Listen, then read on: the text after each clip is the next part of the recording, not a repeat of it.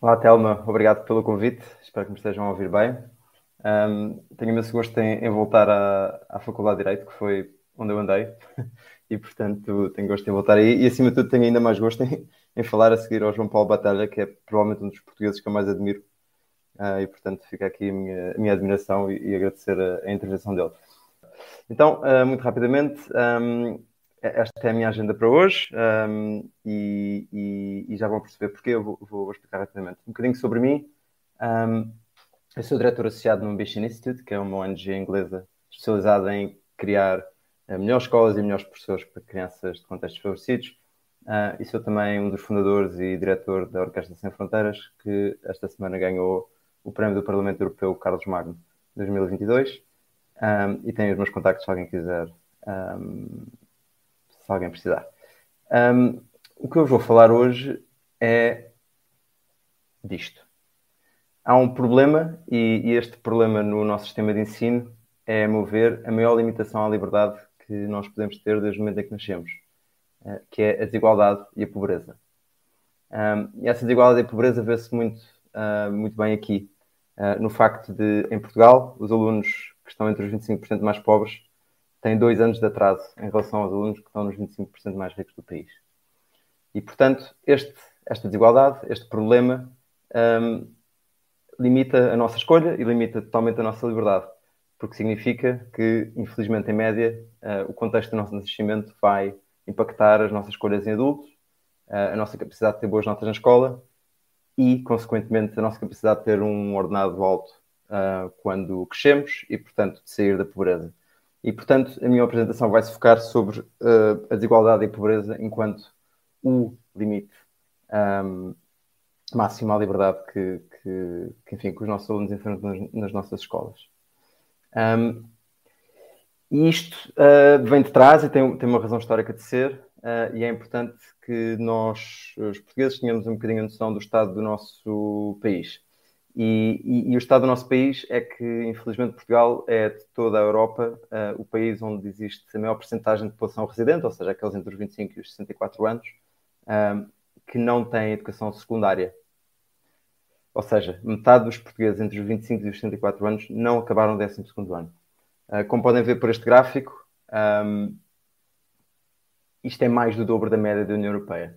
E, portanto, muitas vezes, quando falamos em, nos problemas uh, de Portugal, eu tenho sempre muita angústia de ver que a educação não é nunca um problema uh, principal ou, ou, dos mais falados, uh, porque de facto o que significa é que esta população, que é a população que gera as nossas empresas, é a população que gera os nossos serviços públicos, é a população que está nas nossas PMR, que são a maioria do, do, enfim, do setor empresarial português, tem ferramentas muito débeis quando comparado com os outros países da Europa.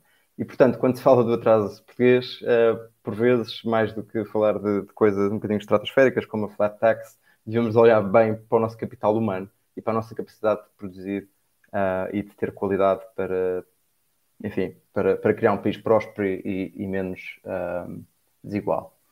Um, e, portanto, eu queria agora passar os olhos sobre porque é que isto é tão importante. Porque é que a desigualdade é, a meu entender, a maior limitação à liberdade que, que nós temos. Um, precisamente porque o contexto do nosso nascimento é a maior barreira. Uh, é, é, bem assente na literatura científica, uh, desde pelo menos os anos 60, um, de que o rendimento dos nossos pais, a escolaridade dos nossos pais e, em particular, a escolaridade da nossa mãe, uh, são os maiores preditores do nosso sucesso escolar. Acontece que, em Portugal, todos esses fatores parecem ser agravados quando comparamos com outros países de rendimentos altos. E, portanto, nós sabemos que em Portugal 80% das mães uh, nas escolas primárias uh, públicas não têm o ensino superior. E sabemos que, de certa forma, isso significa que, em média, os seus filhos têm notas negativas superiores a 30 pontos, em 30 pontos percentuais em matemática e, no máximo, um, notas máximas, ou seja, 5 valores, uh, inferior a 13 pontos percentuais. E, e, portanto, sabemos que a escolaridade que a nossa mãe tem vai determinar, em média, a nossa capacidade de também ter uma escolaridade mais alta e uh, ordenados mais altos quando crescemos. E o que eu quero dizer com isto é que são valores em média, não quer dizer que não haja pessoas que não consigam ser disso, e ainda bem que as há, um, mas o que também significa é que uma coisa importante para qualquer liberal, diria eu, a questão do mérito uh, se calhar é um, uma questão mais aleatória do que propriamente do esforço. Ou seja, ninguém escolhe nascer com uma mãe que tem ou não ensino superior. É um fator completamente aleatório. Um, tal como ninguém escolhe, por exemplo, também viver ou crescer na pobreza. E o que nós sabemos em relação à pobreza no caso português é que a porcentagem de alunos pobres com 5 valores na matemática é metade da dos outros alunos. E lá está, outra vez, isto não é um fator que dependa do meu mérito, é um fator completamente aleatório. Uh, e, portanto, é, é, preciso pensarmos muito bem nisto quando depois pensamos em, em todas as construções que muitas vezes ouvimos um, em relação àquilo que é o, o, o, mérito e a nossa liberdade. Um, e, portanto, isto, isto, foi um trabalho que, que nós fizemos uh, no ano passado, uh, com o fecho de escolas, para percebermos precisamente que a desigualdade que já existia foi exacerbada com a pandemia, mas já lá irei.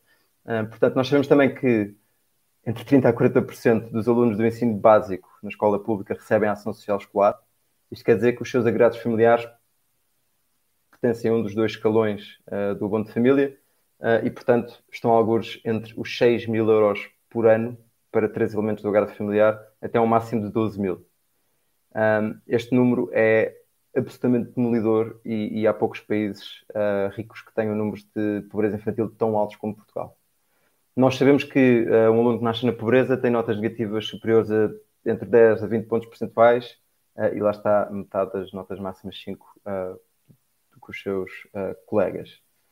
Um, pronto, claro que há imensas razões pelas quais isto acontece, uh, na que mais não seja porque os alunos de, de, rendimentos mais baixos costumam andar em escolas de menor qualidade, porque precisamente são em zonas de rendimentos mais baixos e, portanto, conseguem atrair professores.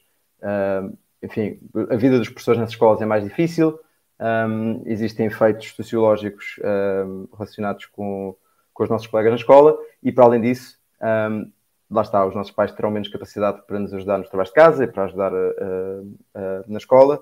a percentagem de alunos pobres que vivem em casas que são sobrelotadas é infinitamente maior, ou em casas com problemas básicos de falta de saneamento, de falta de iluminação, uh, têm muito mais dificuldades a, a, ter recursos uh, tecnológicos ou livros, etc. E, portanto, já perceberam que há um, um conjunto muito variado de coisas que de facto limita a capacidade destes alunos a terem melhores notas. Eles não são melhores ou piores que os outros alunos tiveram a sorte de nascer ricos.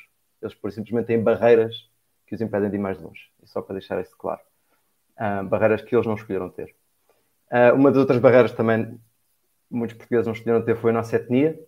Um, e enquanto nós em Portugal não temos de facto dados para, para, para medir a etnia das pessoas, o que conseguimos ver através de estudos de, de, de naturalidade, ou seja, do país onde as pessoas nasceram, é que mais dos 80%, mais de 80% dos alunos que tenham nascido nos, Alopes, nos Palopes uh, negativa à matemática no ano. E, portanto, isto também é um tema que, que nos devia preocupar, porque ninguém escolhe o país onde nasce.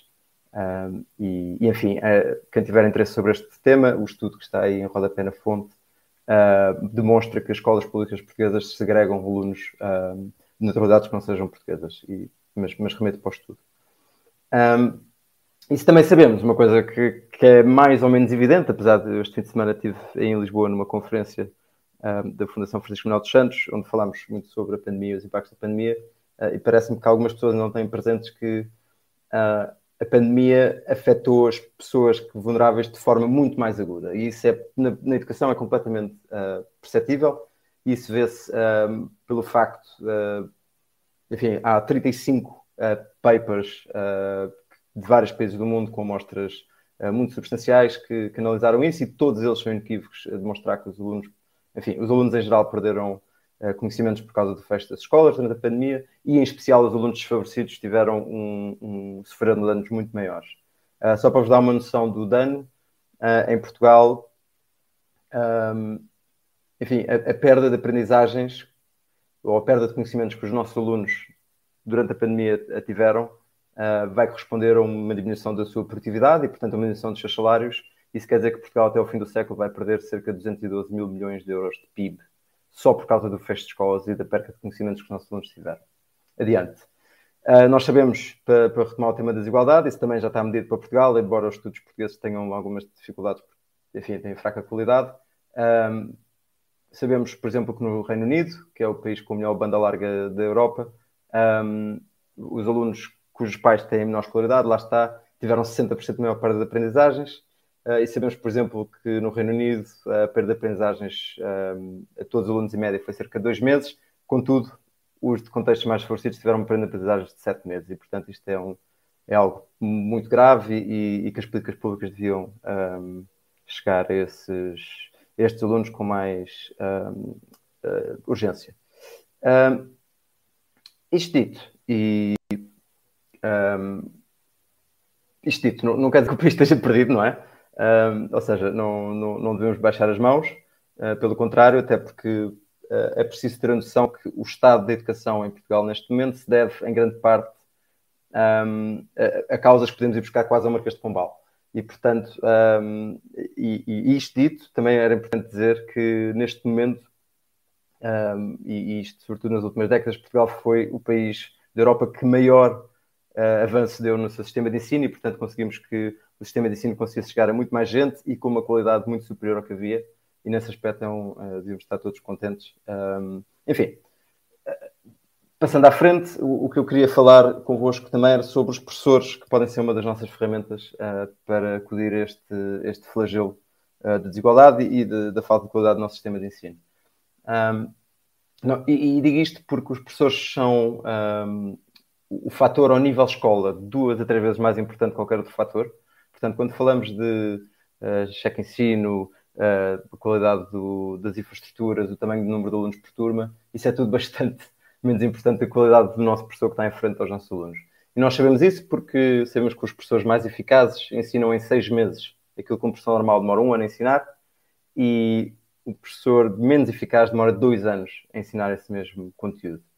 Uh, sabemos também que, como eu dizia ao princípio, os professores menos eficazes tendem a, a ensinar nas escolas mais, um, enfim, mais desfavorecidas. Uh, o grande problema que nós temos é que são duas coisas. Um é que Portugal não tem professores. Entre 58% a 39% dos professores uh, do ensino português vão se reformar até ao fim da década. Uh, e também que o nosso sistema de, de, de, avaliação de professores e o nosso sistema de manter professores na carreira não, Uh, enfim, não, não tem um impacto positivo na, nos nossos alunos isso seria uma política pública a mudar urgentemente. Um, para quem não acredita nisto, eu trago aqui só três estudos que demonstram que, de facto, a correlação entre a qualidade do nosso professor e, a, e o aumento, o premium salarial que nós temos um, na, ao longo da nossa vida, uh, neste caso, está medido através de, de, uh, de, enfim, de, programas que tentam transformar os professores uh, em, em melhor qualidade, portanto, programas de desenvolvimento profissional, Uh, enfim, mas isto está bem estudado e bem demonstrado, o que é, o que é bastante positivo e, e uma política pública Portugal devia ter em conta. Um, para terminar, deixo só uh, de facto este alerta, porque acho que não se fala suficiente em Portugal, mas um, já no próximo ano letivo vamos ter 110 mil alunos que não vão ter um professor, pelo menos uma disciplina, e dentro de três anos vamos ter 250 mil alunos sem professores a pelo menos uma disciplina, um, o que é muito grave, um, porque lá está, o professor é o elemento mais importante que nós temos ao nível escola para dar uma grande educação a todas as crianças e para quebrar o ciclo intergeracional de pobreza, dando-lhe um melhor salário quando crescem. Uh, podem ver nesse gráfico à esquerda que, no fundo, nós vamos ter que recrutar alguns entre 3 mil a 4 mil uh, professores por ano e, e significa que, uh, que, vamos ter que fazer um esforço muito grande porque, neste momento, recrutamos menos de 2 mil por ano Uh, e para dar uma ideia, só o ano passado tivemos apenas 5 professores de Fisicoquímica a entrarem para a escola. Uh, e, portanto, isto é, seria um grande desígnio nacional que, que, vamos ter que combater com políticas públicas.